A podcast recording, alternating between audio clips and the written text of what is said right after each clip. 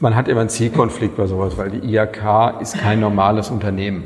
Ein normales Unternehmen, äh, da mache ich einen Prozess, da gibt es einen Geschäftsführer, gibt es einen Gesellschafter, das war's. Okay, also du bist mit, mit dem klaren Auftrag reingestartet, die IHK zu wandeln in den nächsten Jahren. Ähm, weil du musst da natürlich, du brauchst ja Anhänger dafür. Ja? Also der Plan ist ja da auf der einen Seite, ähm, aber die IHK ist ja so organisiert, dass ganz, ganz viele Entscheidungen durch, durch die Vollversammlung ähm, bestätigt werden müssen. Also ist in der nächsten Woche wieder, also es gibt halt eine, eine Auswahl an Unternehmens- oder Interessensvertreter. Und in dem Sinne müssen halt die Beschlussvorlagen dort vorgestellt werden und dann wird entschieden, ja, machen wir und so weiter, sodass halt wirklich eine Mitbestimmung auch der Unternehmerschaft stattfinden kann. Ja. Und auch an der Stelle muss das ja natürlich getragen werden, dieser Weg. Ja. Also es ist, man hat immer einen Zielkonflikt bei sowas, weil die IHK ist kein normales Unternehmen. Ein normales Unternehmen, äh, da mache ich einen Prozess, da gibt es einen Geschäftsführer, gibt es einen Gesellschafter, das war's. So. Äh, bei der IHK oder man hat es auch bei der Diakonie oder all diesen öffentlichen äh, Organisationen, äh, wenn Sie da äh, Entscheidungen treffen, jeder Mitarbeiter hat ein Netzwerk in die ehrenamtliche Struktur äh, und dann es ist einfach eine Besonderheit. Also da bleiben, wenn Informationen dann gehen, dann auch irgendwie in die Netzwerke rein. Ähm, deshalb muss man aus meiner Sicht eine saubere Trennung machen. Ähm, die versuche ich auch durchzuhalten. Alles, was Organisation anbelangt, äh, ist Sache des Geschäftsführers, also meiner Person. Ähm, da hat auch das Ehrenamt, sage ich mal, keinen Einfluss in dem Sinne zu sagen, äh, es muss jetzt die Entscheidung getroffen werden oder die Entscheidung, sondern gibt es auch, das steht auch im Gesetz so drin, also der Hauptgeschäftsführer ist verantwortlich für die Organisation des Hauses.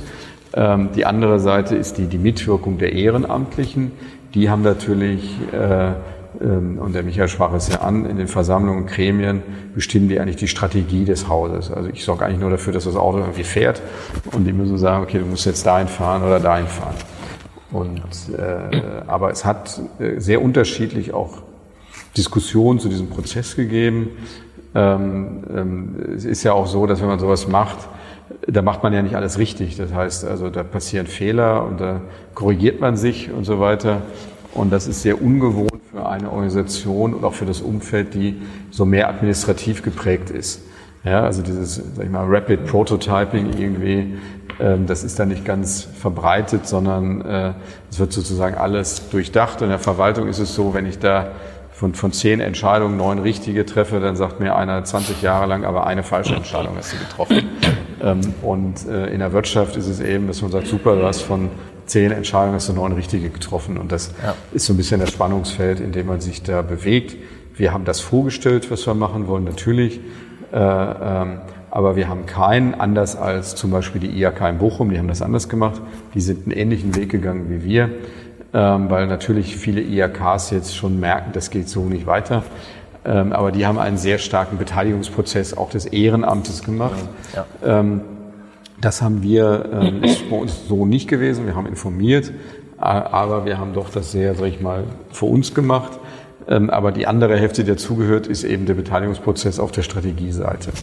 Ähm, und der muss jetzt folgen, auch von den, von den Ehrenamtlichen. Ja.